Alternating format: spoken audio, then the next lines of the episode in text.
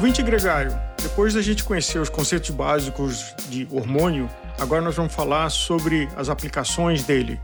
Com vocês, o segundo episódio do especial Hormônio com a doutora Diana Santini.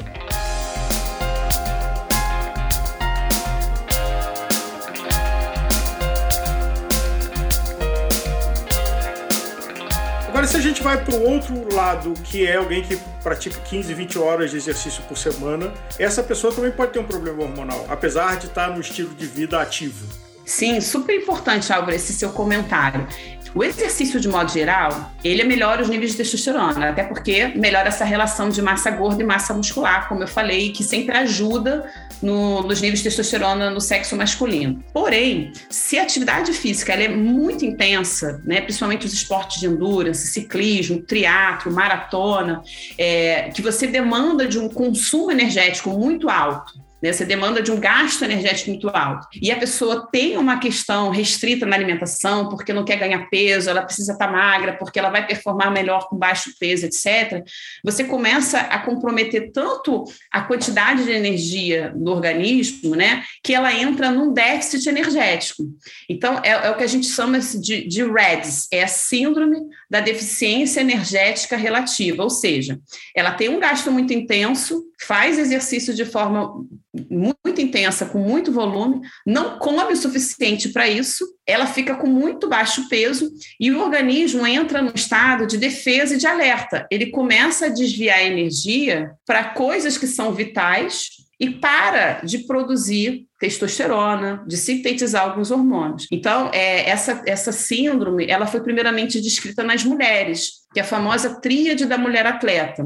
Muito comum em mulheres jovens, é, mulheres que bailarinas, ginastas, ciclistas, triatletas, que quando começa a, a, fazer muito exercício, vai perdendo tanto peso, a gordura corporal fica tão baixa que ela nem menstrua mais. Então, ela para de menstruar, ela desenvolve infertilidade, redução da massa óssea, risco de fraturas, etc. E aí as pessoas podem pensar assim: nossa, o distúrbio hormonal tão grave, então precisa repor o hormônio. Não, pelo contrário, a gente trata a causa raiz, ou seja, a gente precisa melhorar o aporte de calorias e energia, melhorar a composição corporal, ou seja, aumentar o peso corporal, a massa gorda, e ela vai recuperar o funcionamento desse eixo, né, que é a, glândula hipófise e gônadas, e vai voltar a menstruar, no caso das meninas, e os homens vão voltar a ter uma produção é, normal de testosterona. Então, é, é, importante até chamar atenção, porque às vezes é, é um atleta, um ciclista, treina muito, tá magro, acha acha que até come bem, mas talvez proporcionalmente não para aquele gasto calórico que ele tem. E aí vem com uma queixa de cansaço. Poxa, eu estou muito cansado, não estou rendendo, eu performava muito melhor e agora não estou tão bem e tal. E aí ele deve fazer essa avaliação, porque isso pode ser uma causa.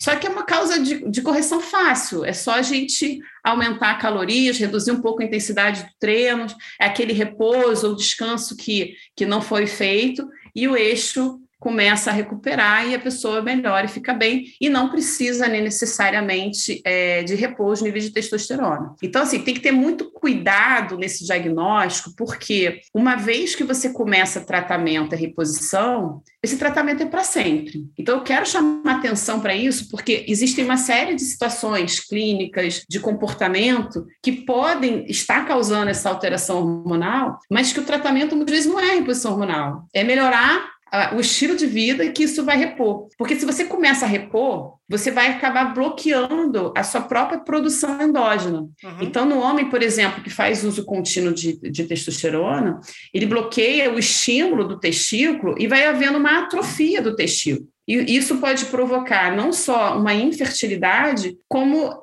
o testículo não voltar mais a funcionar. Então, quando a gente vê essas consequências, é porque ao você dar uma, uma um elemento externo uh, ah, para o organismo, o organismo entende que ele está sob equilíbrio, e aí o órgão que produzia aquilo recebe um sinal de olha, relaxa porque não precisa. Só que na hora que você retirar aquilo, aquele órgão está atrofiado. Não volta a funcionar. É, porque a secreção hormonal, ela funciona num eixo, tá? Então você tem a glândula da hipófise que secreta os hormônios que estimulam as glândulas-alvo e com a produção das glândulas ela inibem a hipófise. Então, eles, eles funcionam numa gangorra. Então, se eu começo a produzir muito pouco hormônio, a minha hipófise percebe e estimula o testículo. Uhum. Então, se ela começa a produzir, ela inibe a hipófise e ela funciona nesse eixo. Se eu faço a reposição do hormônio, eu bloqueio essa regulação a hipófise entende, ah, já tem, já tem hormônio em quantidade normal, então não preciso estimular o testículo. Uhum. E aí o testículo, então, sem estímulo, ele vai atrofiando, vai atrofiando, vai atrofiando, e ele para de funcionar.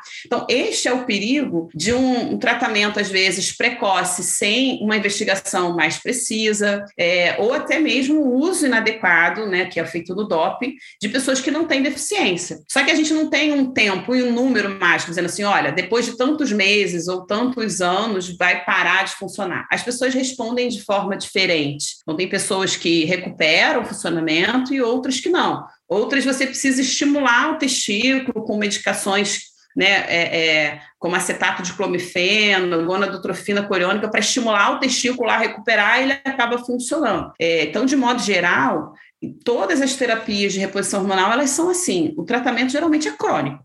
Não se trata uma deficiência hormonal durante um período curto. Se trata é, pensando no, na reposição contínua. É óbvio que essa reposição vai depender da fase da vida. Então, por exemplo, é um distúrbio de crescimento. Você vai usar uma dose, depois você vai reduzir o hormônio de crescimento, porque ela já cresceu. A reposição hormonal da menopausa, você começa a reposição na hora que ela entra na menopausa, você trata por um período de 5, 10 anos. Depois, o próprio processo do envelhecimento vai demandando uma quantidade menor de hormônio. A tendência é que com o envelhecimento você vai diminuindo a quantidade de hormônio uhum. e, e pode, dependendo da situação, pode até parar, como, por exemplo, os hormônios sexuais na mulher e no homem nome. Boas iniciativas da ciência também não estão imunes ao mau uso e até à má prescrição de más profissionais. Qual é o limite entre a suplementação hormonal e o doping hormonal? A gente ouve falar muito de anabolizante, por exemplo, em academia ginástica ou mesmo em atletas. Onde é que está esse limite? Tratamento hormonal, ele tem como objetivo repor uma deficiência, uma carência, tá? Então a gente, isso está muito bem estabelecido. Qualquer glândula, órgão pode parar de funcionar ou funcionar mal, tá?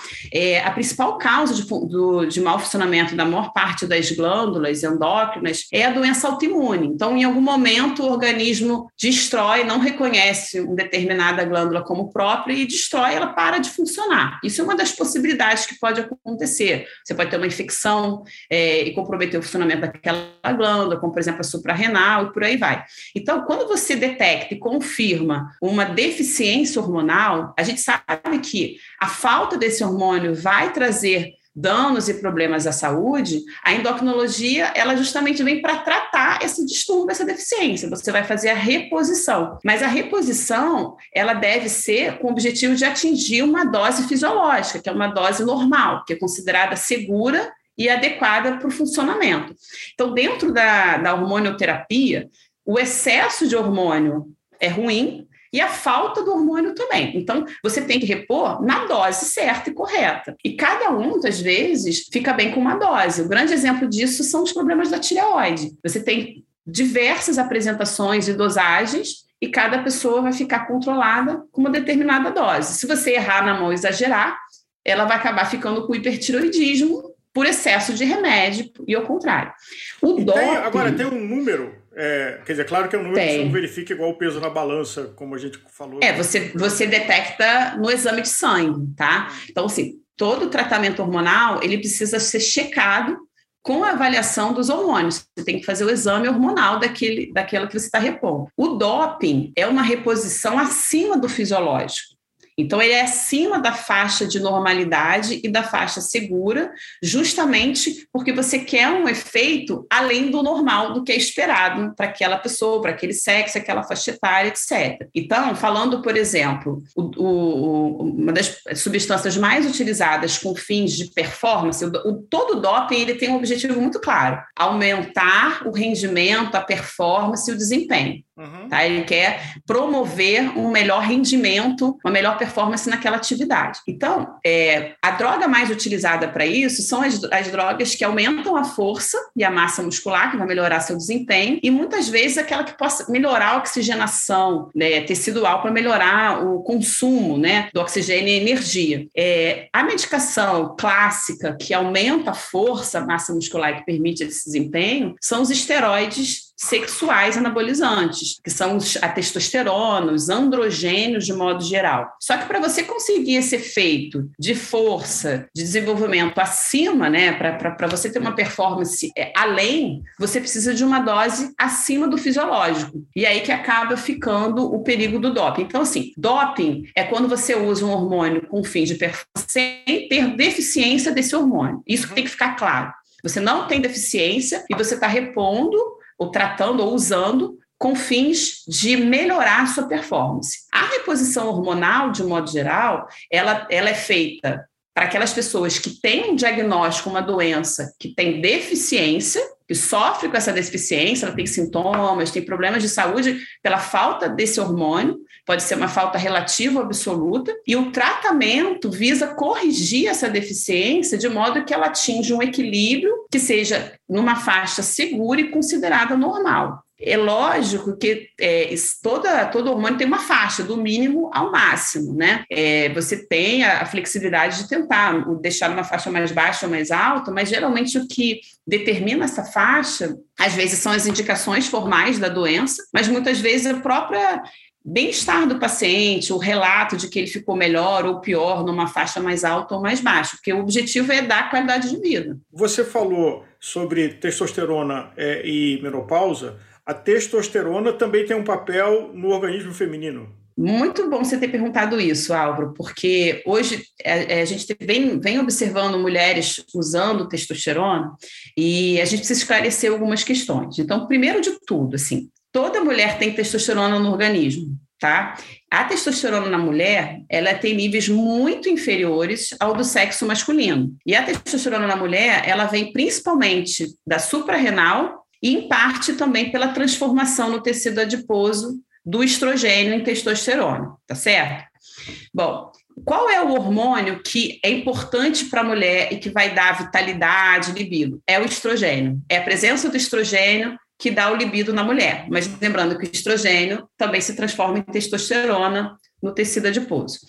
Bom, as mulheres, de modo geral, elas têm níveis tão baixos de testosterona que os kits que nós temos hoje no laboratório para dosar testosterona, eles nem pegam os valores femininos, tá? Então, primeiro ponto, quando que a gente dosa testosterona na mulher?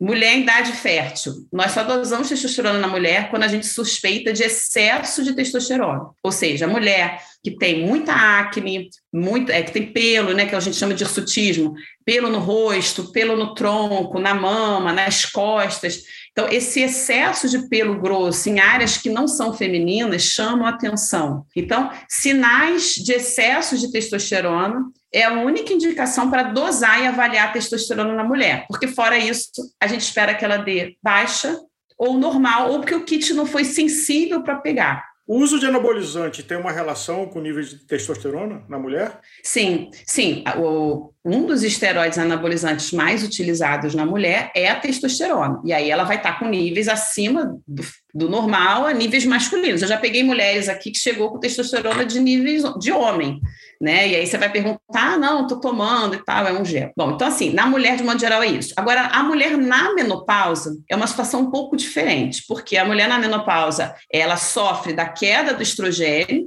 tá? É, isso compromete a pele, o humor, o sono, a qualidade de vida, libido, etc e tal. A reposição hormonal clássica da mulher na menopausa é a terapia baseada em estrogênio e testosterona. Isso, de modo geral, é, melhora os sintomas vasomotores da menopausa, etc. Mas hoje, algumas mulheres na menopausa vêm utilizando testosterona. E a única situação que a gente tem estudo mostrando algum benefício na mulher são as mulheres na menopausa que sofre de uma síndrome de ausência ou falta de desejo sexual. E nestas mulheres na menopausa, você tem um questionário para validar que a, que a mulher responde. Quando você classifica como tendo essa síndrome de hipodesejo sexual, ela pode se beneficiar com a terapia de testosterona. Uhum. Muito bem, mas o problema é qual é a dose?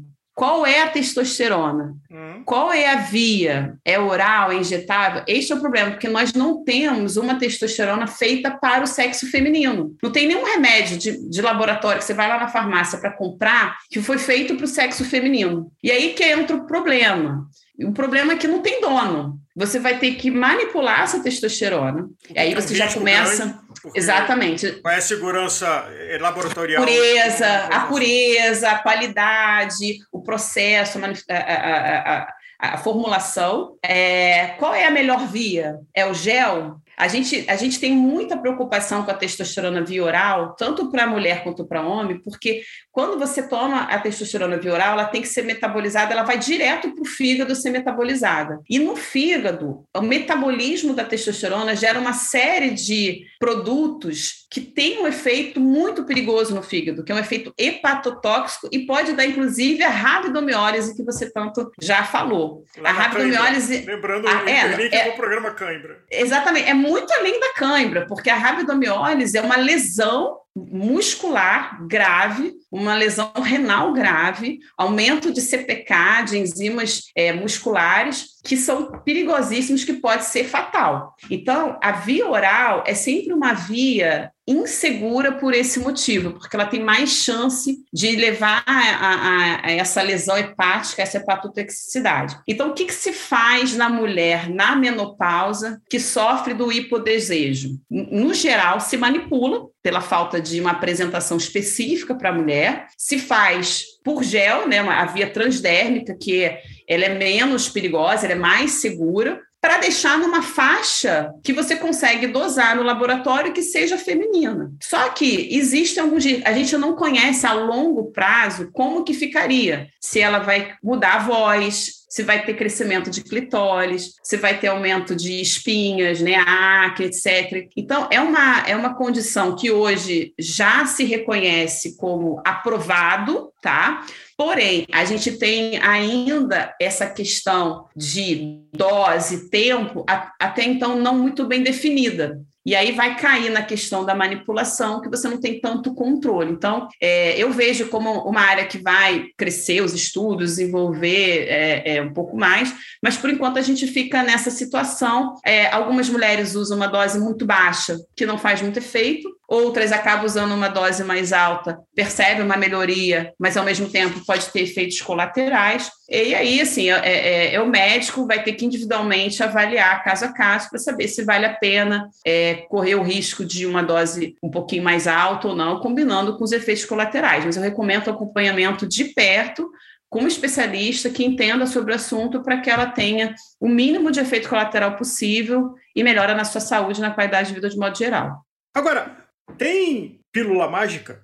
Ou os bons hábitos continuam valendo é, de boa alimentação, bom sono e atividade física? Não tem pílula mágica, não existe é, ganho sem esforço, ninguém vence sem se esforçar, sem, sem suar a camisa, não há nenhuma vitória sem esforço. E, e na saúde é a mesma coisa. Não existe a pílula mágica, ainda vale a mesma receita de sempre. Olha, você quer ter boa saúde, você precisa ter bons hábitos, ter uma alimentação equilibrada, é, rica em verduras, legumes, coloridas, ter, manter seu peso normal, dormir bem, né, ter a, também a questão do lazer, a questão social, do descanso, é o equilíbrio, né? Uhum. É, o equilíbrio é a melhor forma de você atingir boa saúde. Agora, se você já faz tudo isso e está sentindo que alguma coisa não vai bem, ou que está tendo dificuldade até de atingir esse equilíbrio sozinho, tem que procurar um profissional, pedir ajuda, uma, uma avaliação, e às vezes tem alguma coisa por trás aí escondida que, que merece o tratamento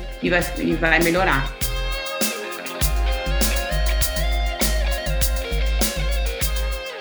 Espero que vocês tenham gostado mais desse especial e mandem para a gente sugestões de outros temas que vocês gostariam que fossem tratados aqui na Gregário, trazendo especialistas com conhecimento e experiência para dividir com todos nós. Até já!